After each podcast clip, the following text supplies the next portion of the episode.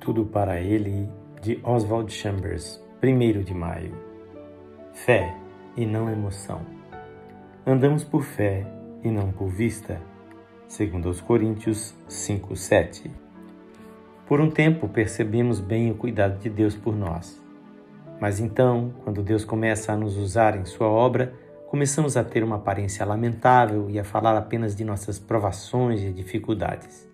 E o tempo todo Deus está tentando nos conduzir a fazer nosso trabalho como pessoas anônimas que não buscam ser o centro das atenções. Normalmente gostamos de aparecer e ser reconhecidos, e se pudéssemos, jamais ficaríamos despercebidos. Será que podemos fazer nosso trabalho quando parece que Deus nos fechou o céu?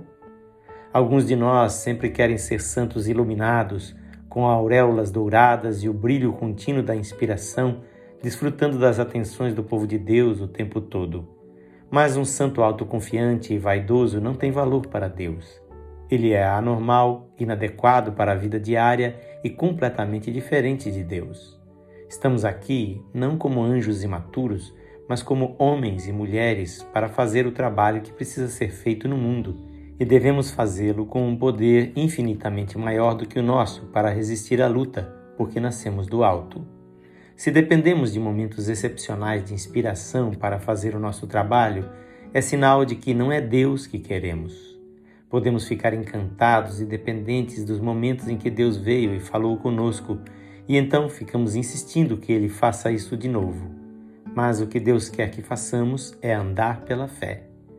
Quantos de nós ficamos parados e inoperantes, como se disséssemos: Não posso fazer mais nada até que Deus apareça para mim?